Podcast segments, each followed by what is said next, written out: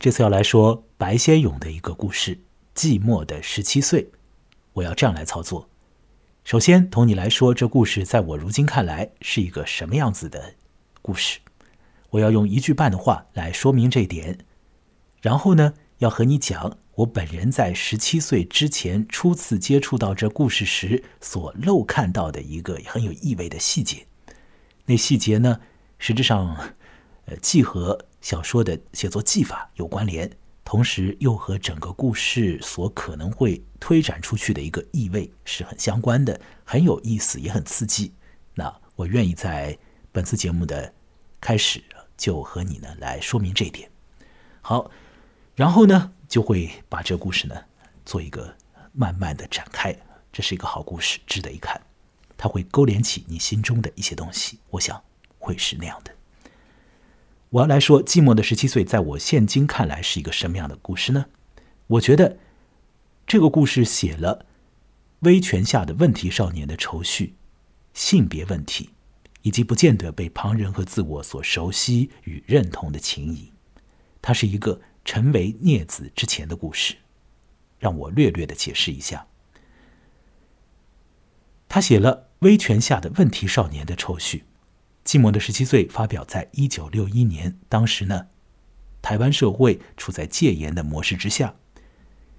呃，但我这儿要说的这威权下，不是指社会空气里面的紧张的氛围，而是指家庭里面的高压。有位少年。他必须得面对他的严厉的爸爸，在他的爸爸的眼中，这个少年既不能文又不能武，而且呢会扯一点谎言。问题少年有着他的问题，并不是为赋新词强说愁，他的确是愁苦的，或者讲是愁闷的，那当然也是寂寞的。这故事会讲到性别问题，不用避讳，白先勇是一个。在比较早的时候就已经坦然的、全面的出柜的男人，那么他的许多的故事、许多的作品里面呢，呃，也是要么写到了同性恋，要么是以这个心理的状况呢来作为一个背景去写的。《寂寞的十七岁》里面的问题少年的一部分的问题来源于性别，故事写到了。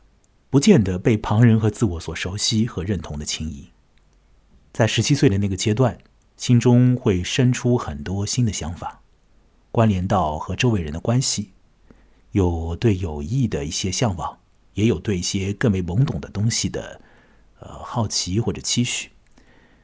那么，上述种种，实质上在当事人的心中，或者在呃那些伙伴啊、同学的这个氛围里面。它不见得是如此的清楚、明确，可以被命名的。好比说，也许在当时那个时候，你没有办法很清楚的说啊，这是同性恋，那是什么什么。一些事后的这个描述，一些在成人世界里面无奈而为之的一些描述，那是在事后才出现的。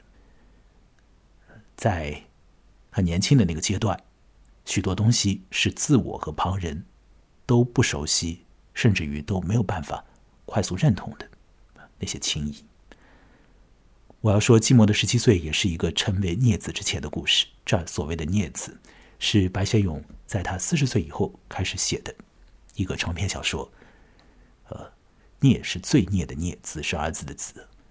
孽子里面所讲的是直白的同性恋。那。非常，呃，无所顾忌的去写到了很多与性直接相关的东西，以及一群呃因为性取向而走到一块儿的一群人的他们的生活的状况和里面的种种情态。那么，在寂寞的十七岁里面呢，已经出现了孽子的影踪，可是。里面的人物还没有变成孽子，这是一个成为孽子之前的故事。我自己是在十七岁以前上初中的时候第一次读到这个短篇小说的，当时看得很急迫，因为这故事里头有很多个状态都和我自己的一些处境有关联，能够让我有所感觉。那在那样的一个很投入的状态里面呢，我就漏看了一个关键细节，那是整个小说的开端。整个小说的开始是一个倒叙，一个十七岁的少年在外面晃荡了一些的时间以后呢，于一个天蒙蒙亮的时候翻墙回到家里。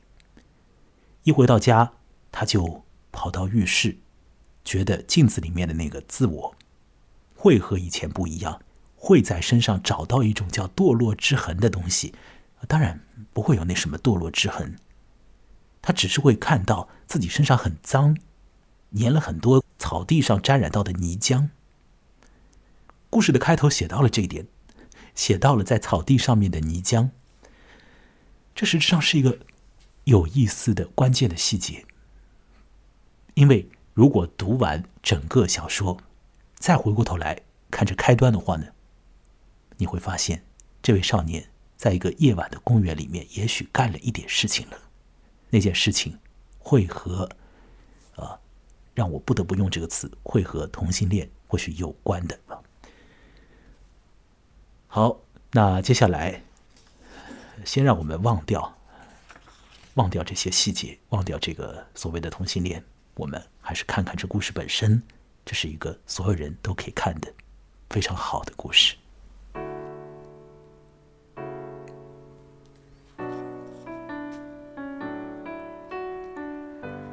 白先勇的《寂寞的十七岁》，呃，有着十个用阿拉伯数字做了标记的小节。在第一个小节里呢，我回到了家中。那个我是很仓皇的，也很疲劳。他觉得他的心很乱，好多的事情要慢慢的整理才能够说出来。在第二个小节里，从第二个小节开始，这位我便。说出了他在十七岁的时候所有的一些经验，并且会讲到他为什么会在此前一个阶段在外面晃荡，夜不归宿。我要转述这篇寂寞的十七岁，使用我的语言去大概的讲出故事的情节，同时我也要跟你讲，白先勇的句子是写的很可读、可看、可念的。在这个故事的后半部分的一些很有意思的段落里，我会来读白先勇的原文。当我要读原文的时候，会做出提醒。以下我所说到的我，不再是这个对着录音机讲话的人，而是那个小说之中的我，那位十七岁的问题少年，那个寂寞的少年。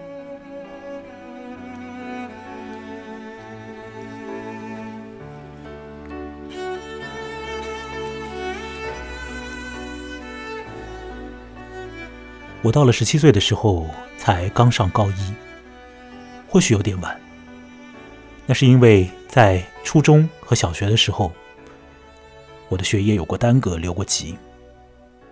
在学习方面，我好像很笨。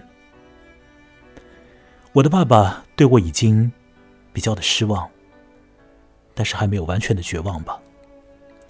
所以在上高一的那前一晚，他又把我叫过去。对我这些训话，让我要好好的念书。平常的时候，我和爸爸的沟通是非常少的。但是，在讲到读书啊之类的话题的时候，爸爸总是很能说。爸爸问我，是不是有决心，可以在上高中的时候把学业弄好？我这个人平时是会很自然的说一些小谎话的。可是，面对爸爸，面对他的这个样子的问题，却只能够以实相对。我跟他讲，不能。爸爸当然会大大的光火，他是一个严厉的人，甚至于在一些时候写的很暴烈。我在家里排行老三，上面有两个哥哥，下面还有一个弟弟。两个哥哥是爸爸和妈妈的骄傲。他们能文能武的，大哥在读西点军校，二哥呢在国外念化学硕士，我的弟弟在上初中，也好像挺专注于学习的。我是家里面的异类，爸爸对我充满了愤恨吧。爸爸发完了火，妈妈才会跟进。在爸爸教训我的时候，妈妈是一声不响的。妈妈也不会主动的去训我，可是爸爸训完，妈妈就一定会过来，然后跟我闹情绪。他会说我这样不是那样不对，甚至于讲着讲着自己就哭了起来。而回回看到妈妈哭出来，我的心里真是不好受极了，完全不知道如何招架，只能够躲到自己的房里去。我会回想起来，在小的时候，妈妈是一个多么美丽和善的女人。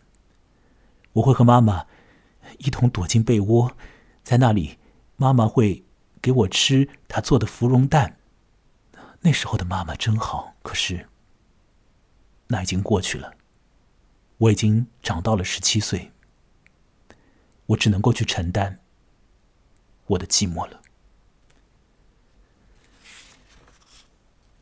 我上的高中叫做南光高中，事实上，我是没有资格上这个学校的。虽然这不是什么最好的学校，爸爸认得校长，打了招呼，请托了他，我才得以进去试读。在学校里，我应该是一个显得很孤僻的人吧。基本上没有什么朋友，同学关系搞不好。我从小就是一个会躲人的人。我的个子挺高的，是个傻大个，走起路来直不起腰。升旗的时候站在队伍里，我会把膝盖弯曲起来。我长了个娃娃脸，乍看起来。别人会觉得我大概身上挺有肉的吧，可事实上呢，我长得很精瘦，所以我都不敢穿那种没有袖子的衣服。我说过我是一个爱撒谎的人吗？我就是那样的人。有的时候说谎是不经过脑子的，随口而出。别人问我念什么学校，我就说建国中学啊。建国中学是最好的学校了。我形象不好。学习成绩又差，什么也不会玩，我没有什么魅力，怎么可能交到朋友呢？但是还好，我有办法去化解寂寞，用两种方式：我会和自己讲话，也会和空气说话。我给自己写了很多信，没有内容的信，也会打很多虚假的电话。我会去买很多信封，你知道我的名字叫杨云峰，我就会在信封上写“杨云峰先生大展”，“杨云峰同学密启”，“杨云峰弟弟收”，然后我贴了邮票，把他们寄出去，再收到他们。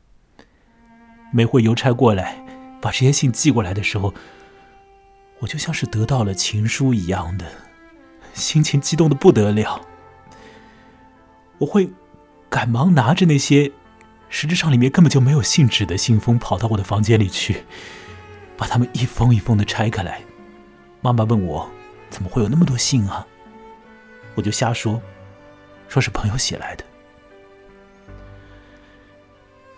在爸爸妈妈都出去的时候，在弟弟也和他的朋友出门玩的时候，我就在家里乱打电话。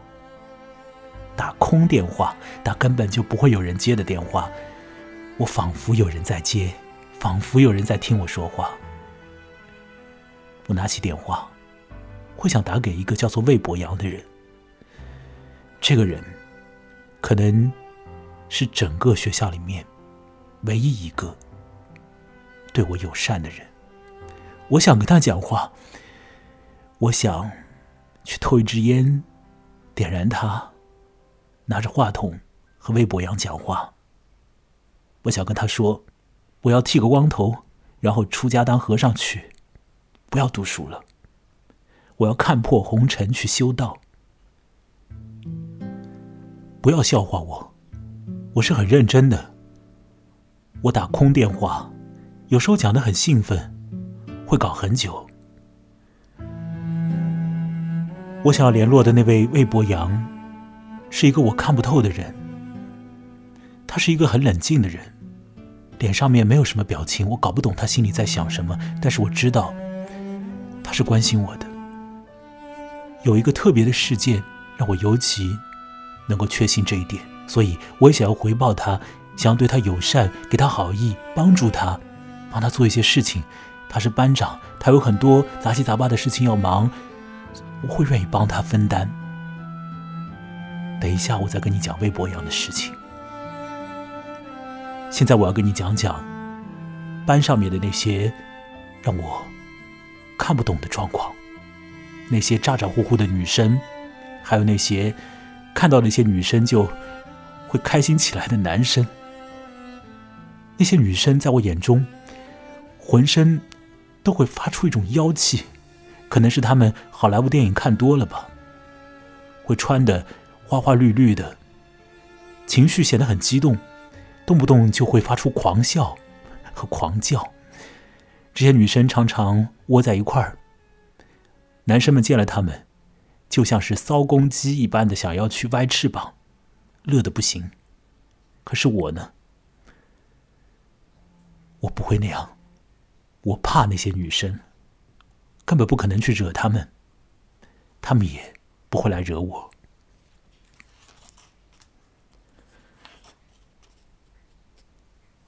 现在，我来跟你讲，我是一个在体育方面也很差的学生，学习不好，体育也很差。上到体育课的时候，我就很紧张。因为有很多项目我都弄不来。体育考试的时候要考那种杠上动作、倒挂金钩，我顶怕那个玩意儿。别的那些同学一个一个去做，有的同学看起来像是书呆子，可是做那个动作倒是也能够成功，可是我就不行，我做不成。别人推我的屁股。让我去完成这个动作，我还是干不了，我就跌下来倒在地上。这实在是太不堪了。那一天，我跌下来之后，别人都在笑话我，而魏博阳过来，把我扶起来，然后他跟我讲，我的脸上出血了，鼻子在流血，我自己都不知道这件事情。被他一讲，我才发觉一嘴巴子的血腥气。于是魏博阳就搀着我到医护室里面去。那边的老师稍微处置了一下，我就和魏博阳出来。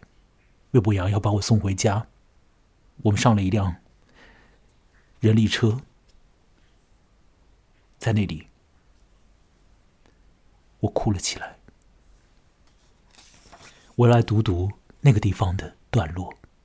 接下来我要念白先勇的句子。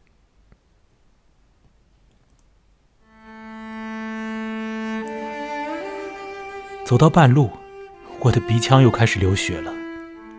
魏博阳把手臂伸过来，他叫我把头仰起来，枕到他手腕里，那样血可以流得缓一些。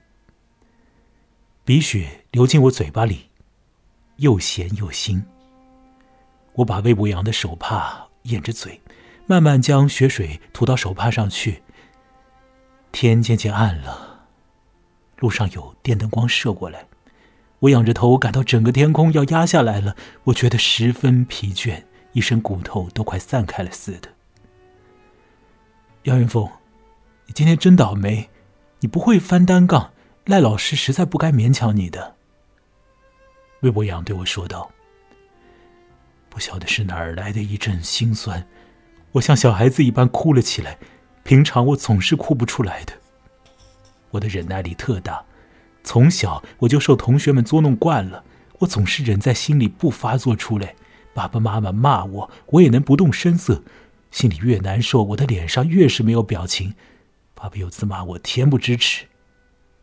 因为他骂我时，我没有反应。可是，枕在魏博阳的手腕里，我却哭得有滋有味。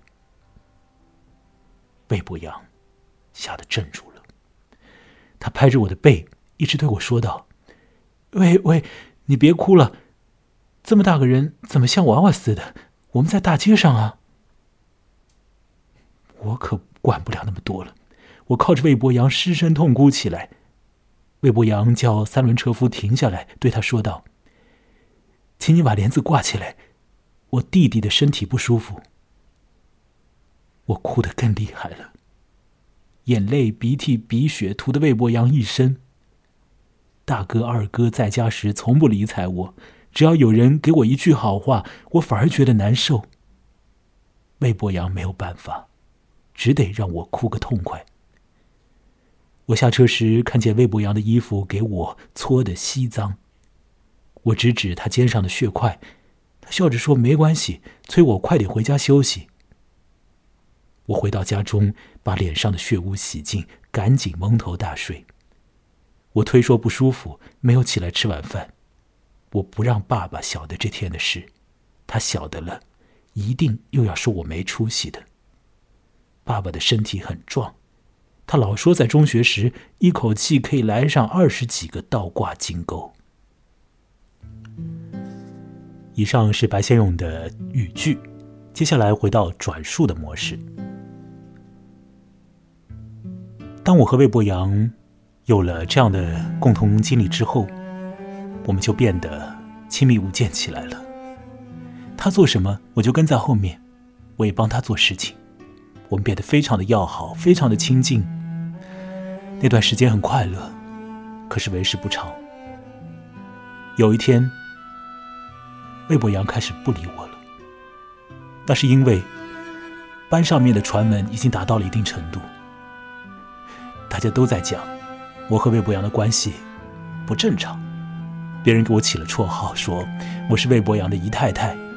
而魏博阳的那所谓的太太呢，就是一个咋咋呼呼的女生。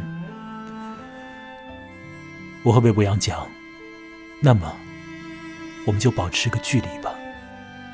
此后真的那种亲切的关系就基本上终止了。但是我还是知道，在整个班级里，在整个学校里，只有魏博阳是对我友善的。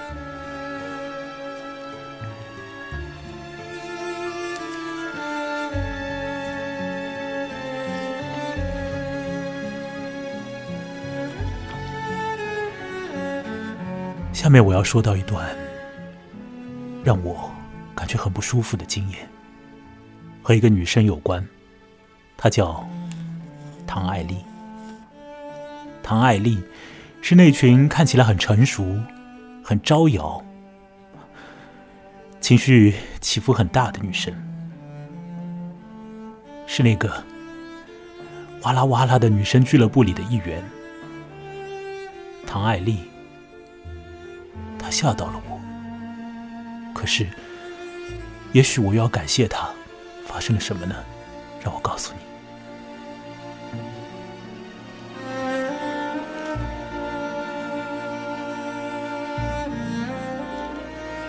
那是大考之前的一天，那几天学校是放假的，让我们在家复习迎考。可是我在家待不下去，就想。回到学校，到教室里面去。到了学校之后，我发现教室里面只有一个人，那就是唐爱丽。显然，他不可能在那儿做什么复习，他在等人，他在等一个班上的男生吧。唐爱丽跟我讲，那个男生怎么还不来？大概是爽约了，被他老爸关起来了吧。我无言以对。于是我就很尴尬的和唐爱丽共同的在一间没有人的房间里，在那个教室里。这个时候，唐爱丽的举动变得有一点特别了。接下来要念白先勇所写的原文，白先勇写的是比较的大胆和直露的。故事里面的我和唐爱丽的这段交道。很多人会以为是整个《寂寞的十七岁》里面最最值得看的一段，但本人并不这么认为。不管怎样，看看唐爱丽和我发生了什么样的关联。让我来读原文。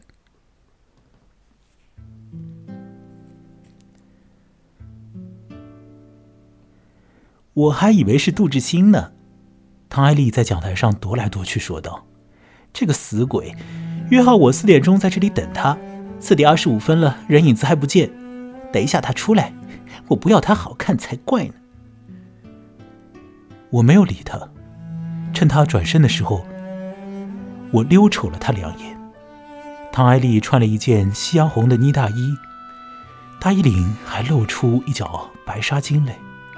我猜，一定是他故意把纱巾扯出来那么一点的。唐爱丽最会做作了。高中女生不准烫头发，可是唐爱丽的发角子一定是卷的。这天卷的特别厉害，大概用火钳烧过了。无论唐爱丽怎么打扮，我总觉得她难看。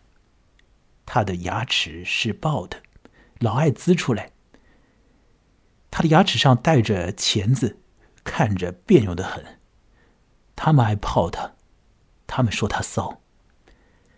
唐爱丽在讲台上走来走去，走得我心乱死了。我眼睛盯在书上，来去总在那几句上。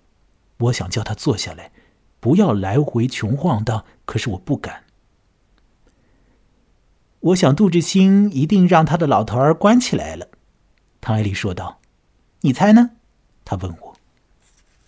我摇摇头说：“不知道。”唐爱丽有点不耐烦了。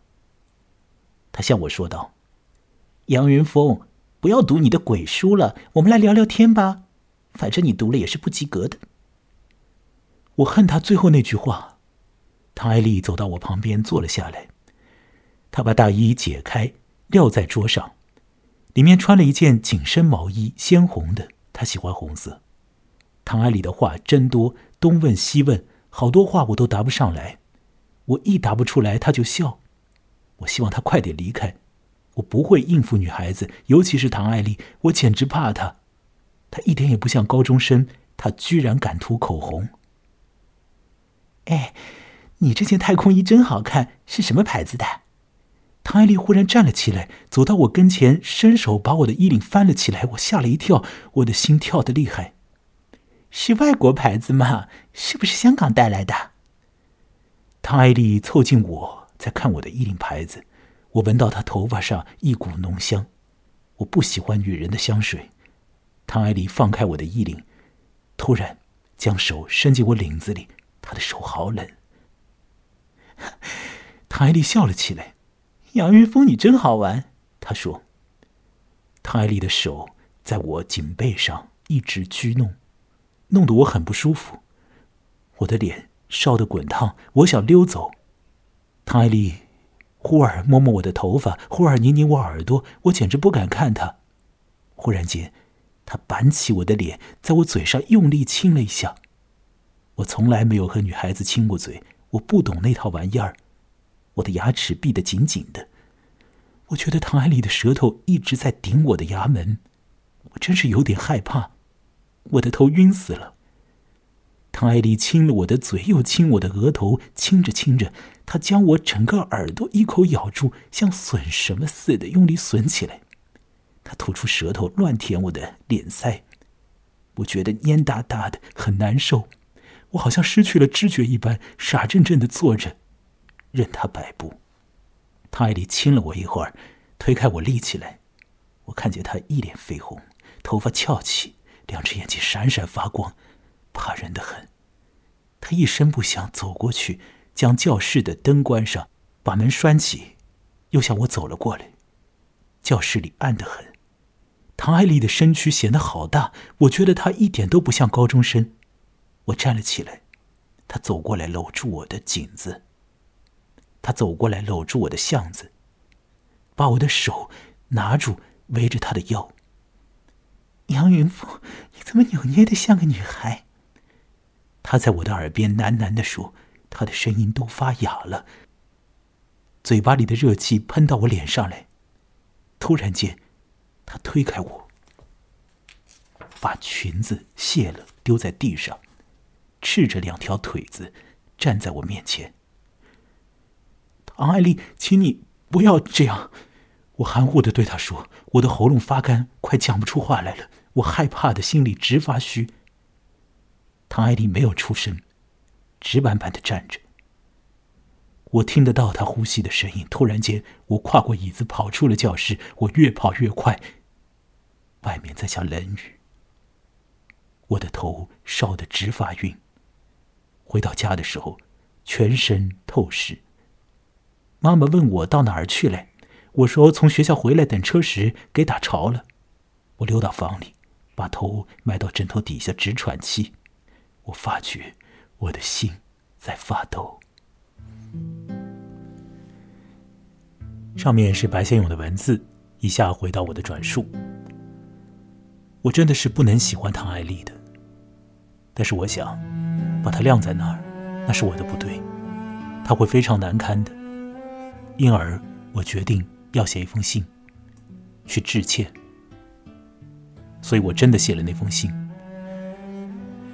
写着写着，我想到唐爱丽愿意这样亲近我，那么她是不是想要和我做朋友呢？有朋友也是好的。于是我又在信中感谢唐爱丽。我甚至于在信中写下了“我喜欢你，唐爱丽”之类的句子，而后我把信递了出去。我完全没有料想得到，这封信被全班的同学看到了，因为它被贴到了黑板上，还有男生在那儿阴阳怪气的。念着信里面的句子，什么喜欢唐爱丽，他们完全误会了我，他们怎么可能理解我呢？那个时候，唐爱丽在干什么呢？我看到她坐在椅子上，在那儿狂笑，笑得非常的快乐，笑得简直失控了。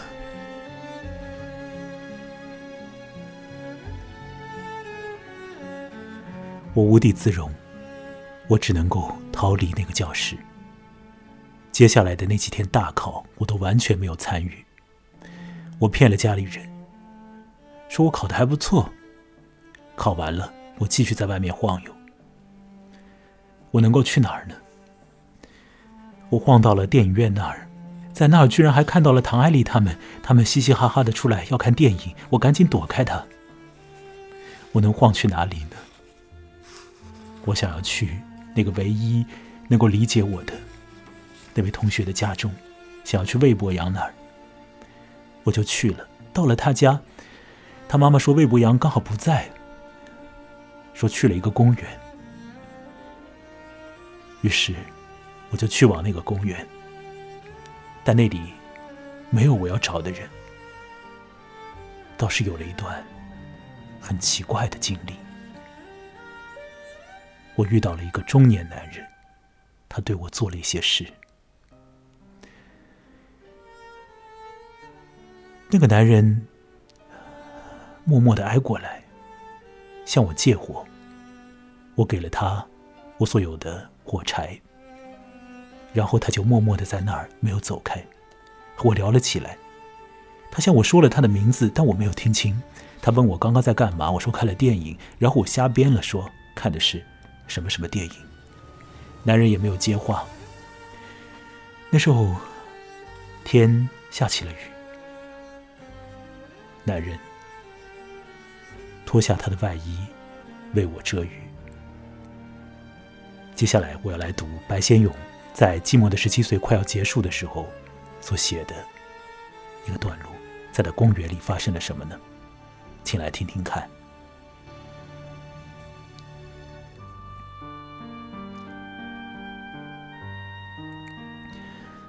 我说我的太空衣很厚，可以挡风。他脱下雨衣，罩到我身上，拉着我跑到网球场边一丛树林子里去。他的雨衣披在身上很暖和，我裹着坐到林子里一张双人椅上。我在街上逛了两个多钟头，两腿酸得厉害。他坐在我旁边，在擦额上的雨水。他要替我擦，我说用不着。他说：“冷雨浸在头发里会使人头痛，他硬伸过手来替我擦头。我裹紧他的雨衣，没有做声。他替我擦好雨水，掏出两支香烟，塞给我一支，自己点上一支。他拿出一个打火机来点烟。我不懂他刚刚为什么要扯谎。我们坐着一起抽烟，没有说话。我听得到他猛吸香烟的声音，雨不停的下着，将叶子上发出沙沙的响声来。过了一会儿，他把手上的香烟丢掉，把我手上的香烟也拿去按灭。树林子里一片漆黑，我从树缝里看到了台大医院那儿有几条蓝白色的日光。他把我的两只手。捧起来，突然放到嘴边，用力亲起来。我没有料到他会这样子，我没有想到，男人和男人也可以来这一套。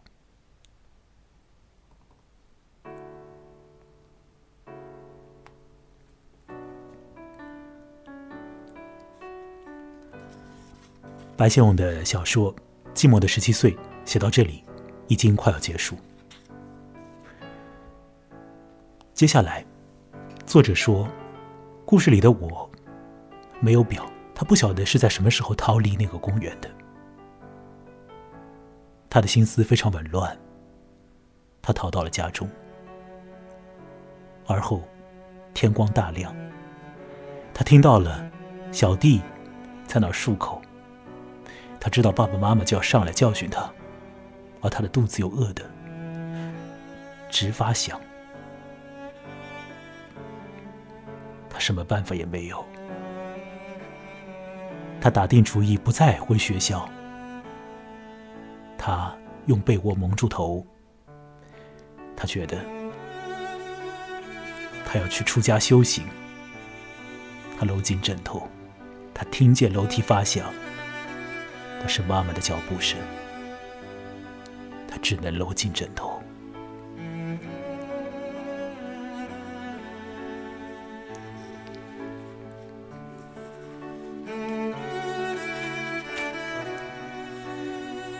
这是白先勇的《寂寞的十七岁》。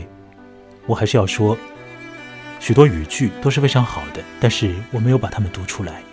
基本上我用了转述的方式。故事之中还有许多的细节，比如说。班上的同学的一些样态，还有老师的一些样态，在这儿，在我的转述里面也都没有好好的提及。不过，这个故事的大概的样子我已经讲了出来。回到一开始，注意到了没有？故事里的我，回到家中的时候是个如何的狼狈的状态呢？他会觉得他的身上要有一种堕落之痕了，但是当然，那个痕迹没有出现。他能够看到的是他的袖口上裹满了泥浆，那是公园草地上的。为什么会有那种泥浆？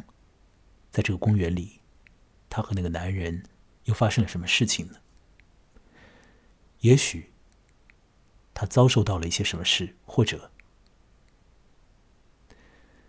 我不知道什么事情发生了，但总而言之，在寂寞的十七岁里，他有了这样的经验。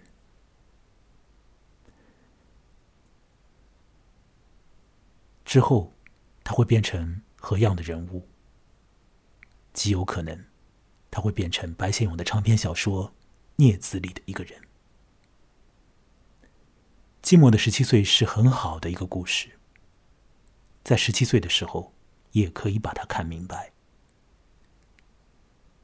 在很年轻的时候，二十四岁的时候，白先勇写出了他。现在的白先勇会觉得，或许昔我往矣，他不会再写这样的故事了。本次的讲述进行到这里。如果你要得到我的节目的更新，请添加我的微信公众号公众号的标题叫做“木来”，羡慕的木，来去的来。我也叫做木来。我有一个网站，网址是 m u l a i 点 x y z。如果可以，如果愿意支持和帮助我来做这个节目，请来捐助和赞赏。小额的捐助和赞赏对我来讲都是非常有帮助的。它会让我知道有人在好好的听，呃，我的这个小节目。那样，我就会觉得，我不至于像是《寂寞的十七岁》里面的那个杨云峰那个我一样，会对着空气在那儿自说自话。好了，本次就进行到这里。呃，我进行完这次录音的时候已经是很晚了，已经凌晨了啊。讲到后面的时候，自己也有一点恍惚。